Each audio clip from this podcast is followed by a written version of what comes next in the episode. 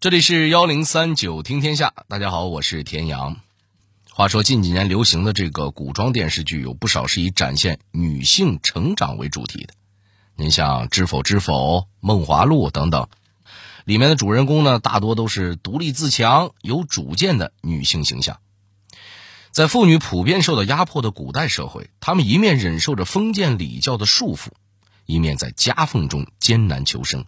最终为自己和朋友挣出了一番天地，引得网友们纷纷感叹：“搞事业的女孩子真是太有魅力了。”以我们现代人的视角来看，女性能够百花齐放，在各行各业展现女子的风骨，自然是一件好事。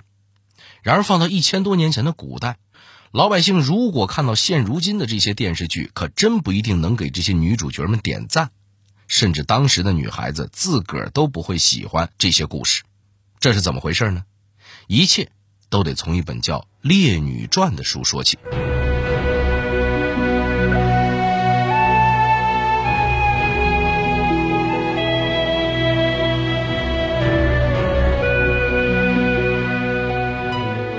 延续了上千年的《烈女传》，到底从何而来？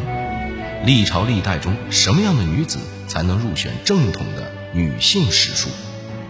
从教化皇后到压迫女性，《列女传》的意义究竟是如何改变的？幺零三九听天下，田阳和您聊聊被利用的《列女传》。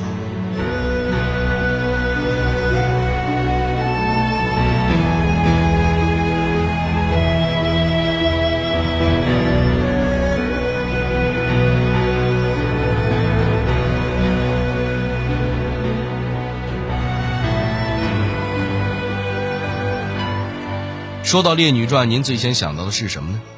估计大多数朋友的脑海里都会浮现出为了守贞而不惜自尽的劫妇形象，甚至有不少人相信《烈女传》本身就是为了歌颂贞洁女性而写的。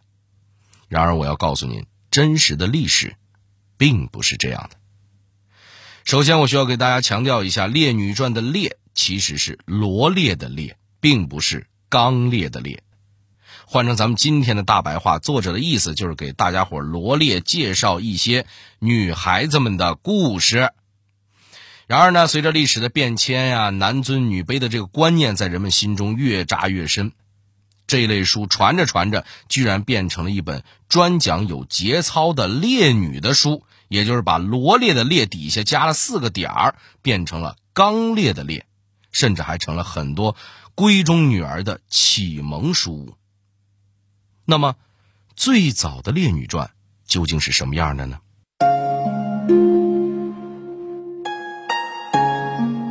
要说清楚这事儿啊，咱就得把这个时间呢调回到西汉时期。当时儒家的纲常伦理对女性的约束还没有那么严格，对于杰出女性的事迹，很多学者都自发的为他们著书立说。比如在《史记》中。就有一卷本纪是专门写刘邦的妻子吕雉的。吕雉不仅辅佐丈夫平定了天下，作为太后执掌朝政时也创下了不少功绩。在司马迁眼中，吕后那绝对是一位优秀的女政治家。您要知道，能在本纪中单独成卷可不是件小事儿，那是享受了跟秦始皇、刘邦、项羽一样的待遇啊。除此之外，《史记》中还有上书舅父的民间少女淳于缇萦，有不顾世俗与真爱私奔的大家小姐卓文君，还有改嫁皇帝的汉武帝的母亲王志。这些女性能被载入史册，大多都不是因为恪守贞洁有功，而是得益于她们传奇的人生经历。这就足以见得当时社会对女性的态度还是很宽容的。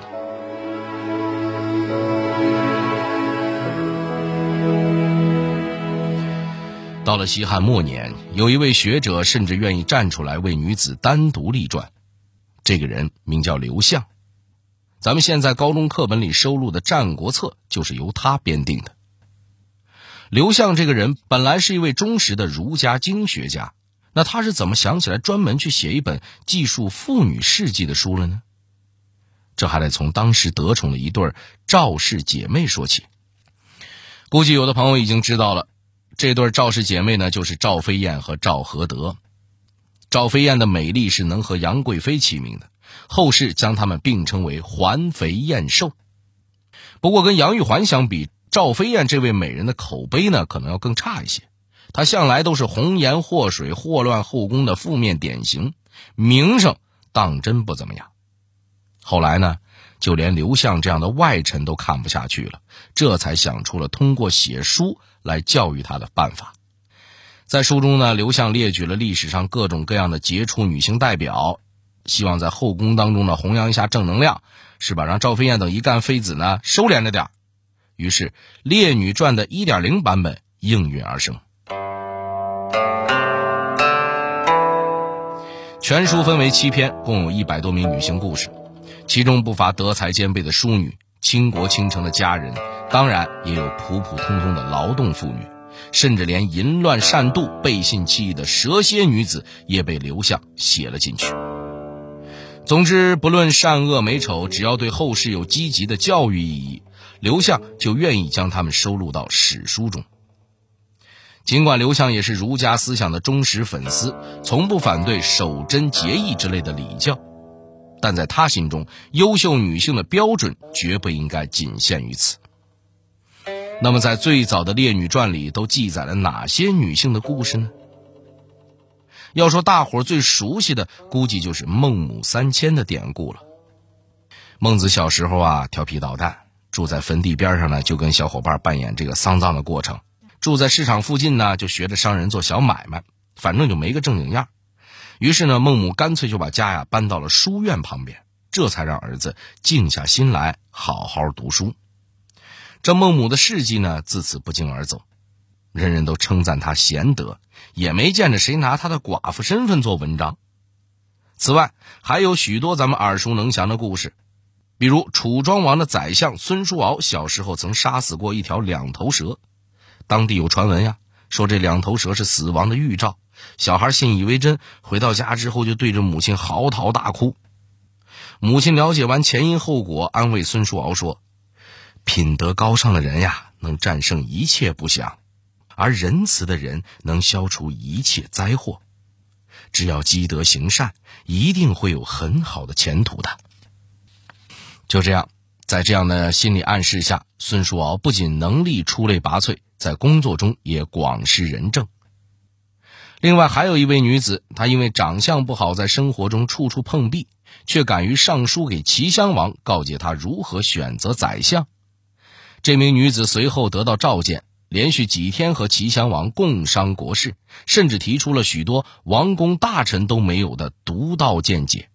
最后，齐襄王甚至还牵线搭桥，帮他促成了美满的姻缘，而这些都是多亏了最初的《列女传》，才能在后世广为流传。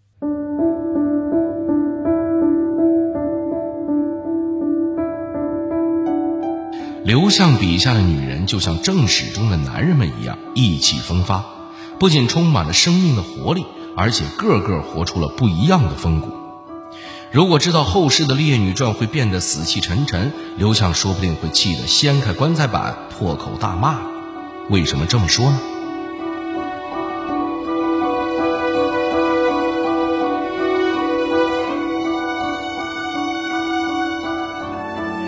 刘向的《列女传》打开了史书中给女性单篇设传的先河。据统计，在二十四史中有一半以上都设立了《列女传》。那么这些女性史究竟是从什么时候起变味儿了呢？其实，在南朝时期的《后汉书》中，入选《列女传》的女子还是非常多元化的。作者范晔沿用了前辈刘向的选人标准，不在乎这些姑娘嫁过几次人，是不是为了贞操连命都豁了出去，反而更加看重品德与才华，以及他们的故事能否打动老百姓。而在这之中，最具传奇色彩的莫过于蔡文姬了。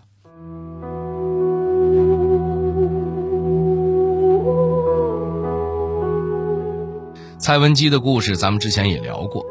她本来是东汉有名的才女，却因为生不逢时，一辈子都在颠沛流离中悲愤交加的度过。她一生多次改嫁。先是与世家出身的公子有过一段婚姻，后来又在董卓之乱时被匈奴掳走。蔡文姬独自在塞外养育了两个孩子，直到曹操统一北方，念着与蔡家的交情，才将她赎了回来，将她改嫁给自己的手下。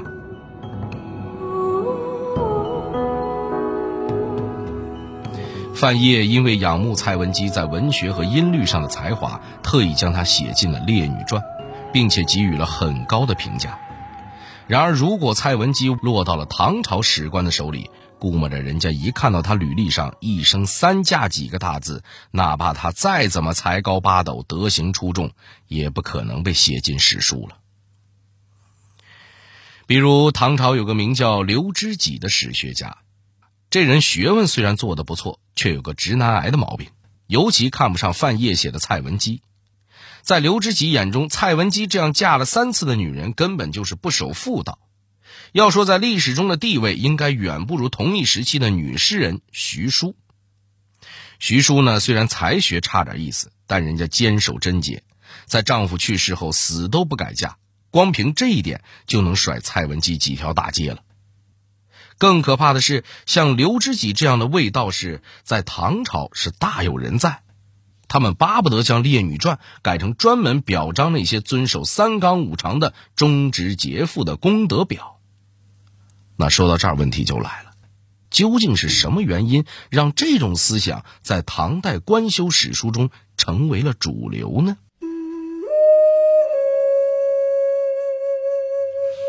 原来，自打唐朝起，为了维护封建统治，管理者们就开始强调忠孝和节义，甚至还专门推出了古代女子的必读书目，像是《女则》《女论语》《女孝经》，都是出自唐朝的皇后或者女官之手。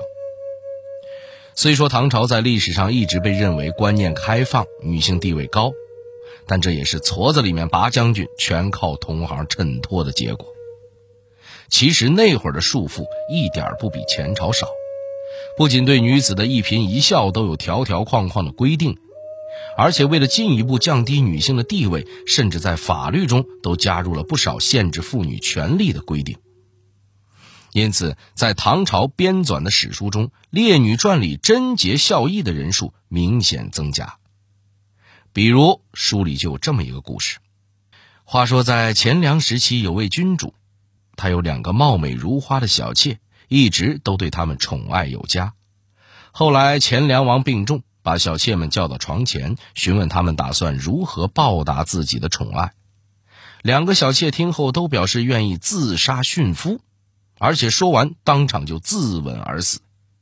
结果没两天，钱粮王的病好了，最终用高规格的葬礼安葬了小妾们。您说说，多么的滑稽呀！这俩姑娘死的多亏呀！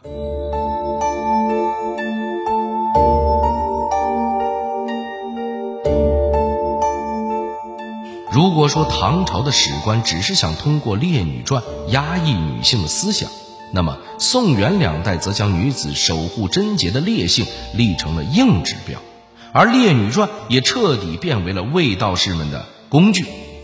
那么这些史书中记载了哪些离谱？又骇人听闻的故事呢？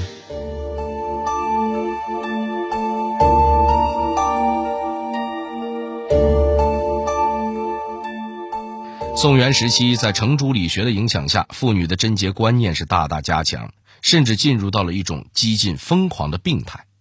更可怕的是，许多妇女在耳濡目染下，对于这些无理的礼教约束，也都习以为常的接受了。所谓“饿死事小，失节事大”的观念开始盛行，而这话也不是嘴上说着玩玩的。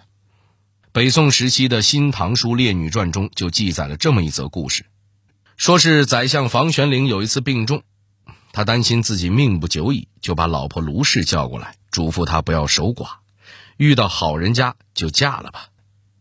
其实房玄龄啊也是一片好心，即使放到现在看，他也是个开明贴心的丈夫。但谁知道卢氏听完，先是大哭了一阵，然后下一秒就做出了让房玄龄一生难忘的事儿。他居然亲手挖下了自己的一只眼珠，用自残的方式向房玄龄表忠心。后来房玄龄的病好了，夫妻二人感情和睦，相敬如宾。故事的结局虽然不错，但这过程怎么想都让人觉得后背一凉。无独有偶，书中还有一位姓李的寡妇，丈夫去世之后，李氏每天穿布衣，吃素食。但奇怪的是，她每天都会梦到有男子向她求婚。其实说白了，就是日有所思，夜有所梦。但李氏呢，她不敢往那边想，她觉得一定是因为自己太漂亮，才有人给她托梦。于是自此以后，李氏呢不梳妆也不打扮，反而整天把自己的脸抹得乌漆麻黑的。据说后来她再也没梦到男人了。您说像这样的故事记到史书里，它究竟是有什么意义呢？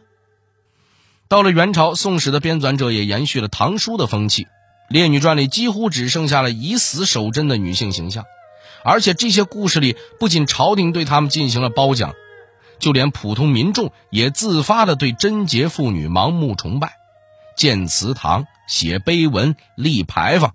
各式各样的嘉奖方式是层出不穷，就好像是在鼓励妇女们以更加反人类的方式来表现自己的烈性。我再给您说一例子，比如《宋史列女传》中有一位姓朱的女子，啊，户籍开封，是正儿八经的首都户口，那在如今的婚恋市场上算得上炙手可热的，对吧？可惜呢，这个朱姑娘的运气不好，嫁给了一个整天只知道酗酒赌博的混混。朱氏呢没辙，只能靠卖草鞋供养丈夫。可这丈夫呢却自甘堕落，没几天就因为犯法被判流放。朱氏的父母呢本想让女儿改嫁，谁知道她死命不肯，居然在丈夫临行前上吊自杀了。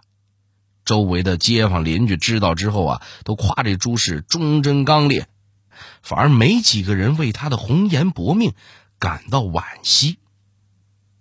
就是在这样的社会背景下，即使文学造诣颇高如李清照这样的千古第一才女，也因为与蔡文姬相似的人生际遇而未能在《列女传》中占有一席之地。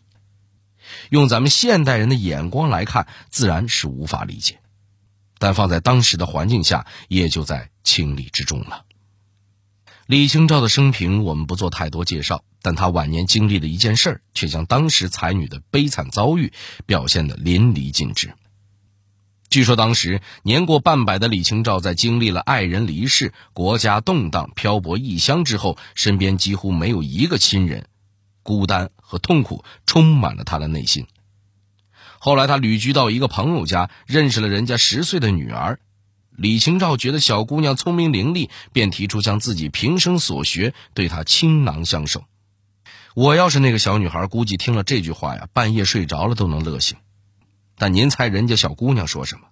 小姑娘当场脱口而出道：“吟诗作赋不是女孩子要做的事。”您听听，虽说是童言无忌吧，但也可见这女子无才便是德的观念，打小就在古代女子的心中扎了根了。在此之后的几百年里。卫道士们从未停止过对李清照的攻击，满嘴仁义道德的谦谦君子，却成天拿人家扑朔迷离的再婚风波说事儿。如果当时的社会能将对男子的宽容分一些给女子，或许历史也能为我们留下更多像李清照这样传奇女子的故事和更为丰富的文化遗产。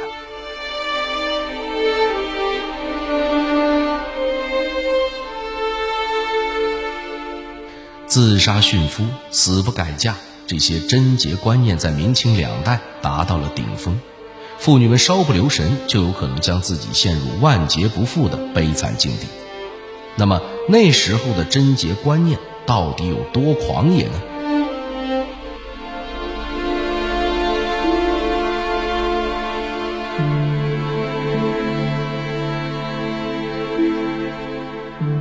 这么跟您说吧。《明史列女传》共收录列女两百六十多人，这个人数超过了前面历朝历代的总和，而其中结局称得上美满的女子，掰着手指头都能数得过来。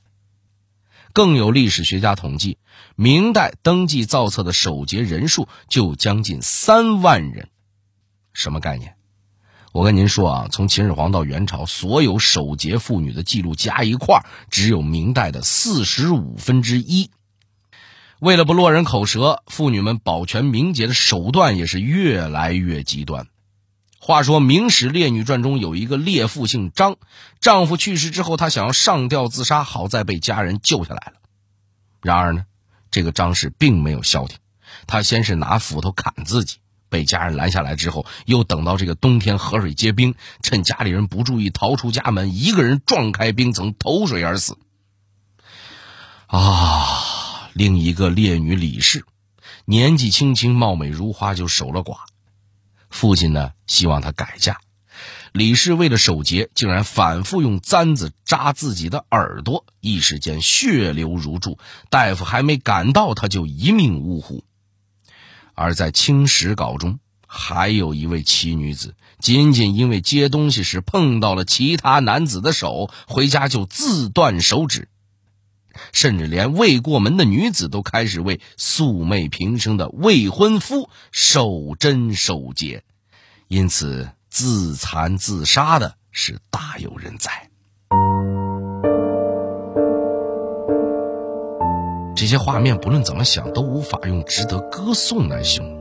明明是一幕幕在威权和逼迫下才引发的悲剧，可到了史官们的手中，却成了精挑细选之后用来剥削后人的论据。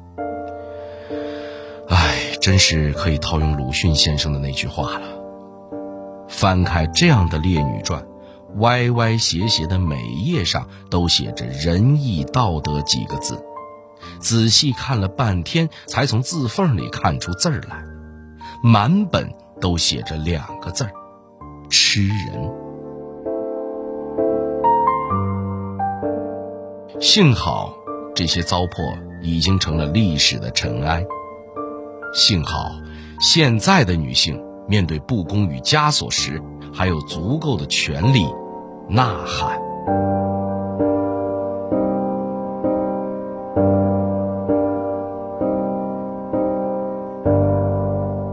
好了，这里是幺零三九听天下，我是田阳。最后，代表节目编辑庞宇加陈涵，感谢您的收听。